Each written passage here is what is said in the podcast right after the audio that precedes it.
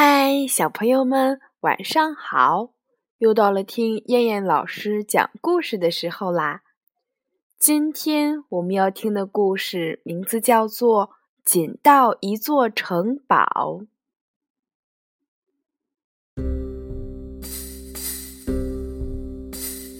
和往常一样，今天男孩小石晨跑的时候，路过镇子边的树林。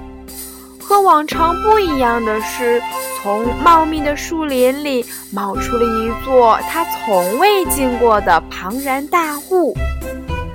小石很好奇，跑近一看，这座建筑可真旧啊！大理石墙上爬满了青苔。大门咧着嘴，好像怎么也合不拢。就在小石觉得没意思，准备离开的时候，一个厚重的声音喊住了他：“你好，我是一座城堡。”小石很快就明白过来，这是眼前的建筑在做自我介绍呢。“你好，我叫小石。”他很有礼貌地说：“请问你怎么会在这儿？”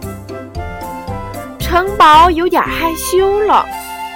我我梦游了，几乎每天晚上都会。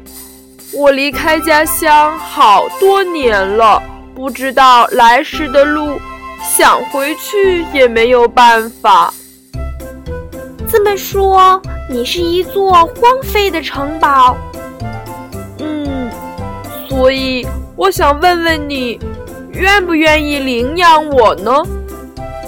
领养一座城堡，这可是小石从没想象过的。小石小心翼翼地走了进去，和外面比起来，这里边收拾得很干净。他刚在木桌旁坐下，城堡就说道。请享用一顿世界上最棒的早餐。还没说完，一只戴着白色厨师帽的龙就捧着锅和碗走了出来。他当着小石的面儿，呼啦喷出一团火焰，接着把平底锅架在上面。一眨眼的功夫，就煎好了两个香喷喷的鸡蛋和两根油汪汪的香肠。哇，喷火龙做的早餐，小石美滋滋地享用着。吃掉鸡蛋的时候，他发现有一根香肠不见了。突然，小石瞥见在身旁的窗帘底下露出了一双白色的脚。他的心一下子跳到了嗓子眼儿。这时，城堡亲切地问：“你经常为作业烦恼吗？”小石慌乱地点点头。城堡请他走进一个房间，那里面有一幅古老的画像，上面有一个表情严肃的老头。正等着帮小石辅导数学，老头可真厉害，老师布置的数学题根本难不倒他。小石很快就掌握了解题的要领，谁知画像却严肃地说：“最后一题解错了。”小石赶忙向最后一题看去，奇怪。这道题我还没做呢。小石屏住了呼吸，看见有一个白色的脑袋正在他头顶的吊灯上探来探去。英语就让我来教你吧，城堡对小石说。不愧是欧洲来的城堡，英语就是厉害。一会儿功夫，小石的口语水平突飞猛进。可新的一道题，他还没出声呢，一个声音就替他答道：“Yes, student。”错了，错了，是 Yes, teacher。城堡和善地纠正道：“可小石再也忍不住尖叫了起来。他看见城堡里的每一幅画像后，不是露出白色的衣角，就是白色的脚、白色的手。这里有幽灵！一时间，藏在画像后的所有幽灵都飞了出来，还不止呢。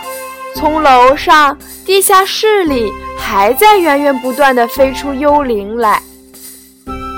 城堡结结巴巴的解释：“不，不好意思，只有很老很老的城堡才会有这么多的幽灵，他们是不会伤害人的。”听城堡这么说，小石才放下心。不过，他因此想到一个好主意，让所有的幽灵，准确的说是一千零一十三个幽灵，飞在城堡上空，在腰间都系上一根绳子，把绳子的另一边系在城堡上。一千零一十三个幽灵一起起飞。果然把城堡带了起来，飞向空中。这样你就可以回家啦！小石冲着空中的城堡喊道：“是的，没错。之前我怎么就没想到呢？”城堡高兴地说：“谢谢你，欢迎以后来玩啊！”小石挥挥手，目送着幽灵群像一大团白云，带着城堡晃悠悠的飞向远方。好了，小朋友们，我们今天晚上的故事就先讲到这儿啦，我们明天晚上再见，小朋友们，晚安。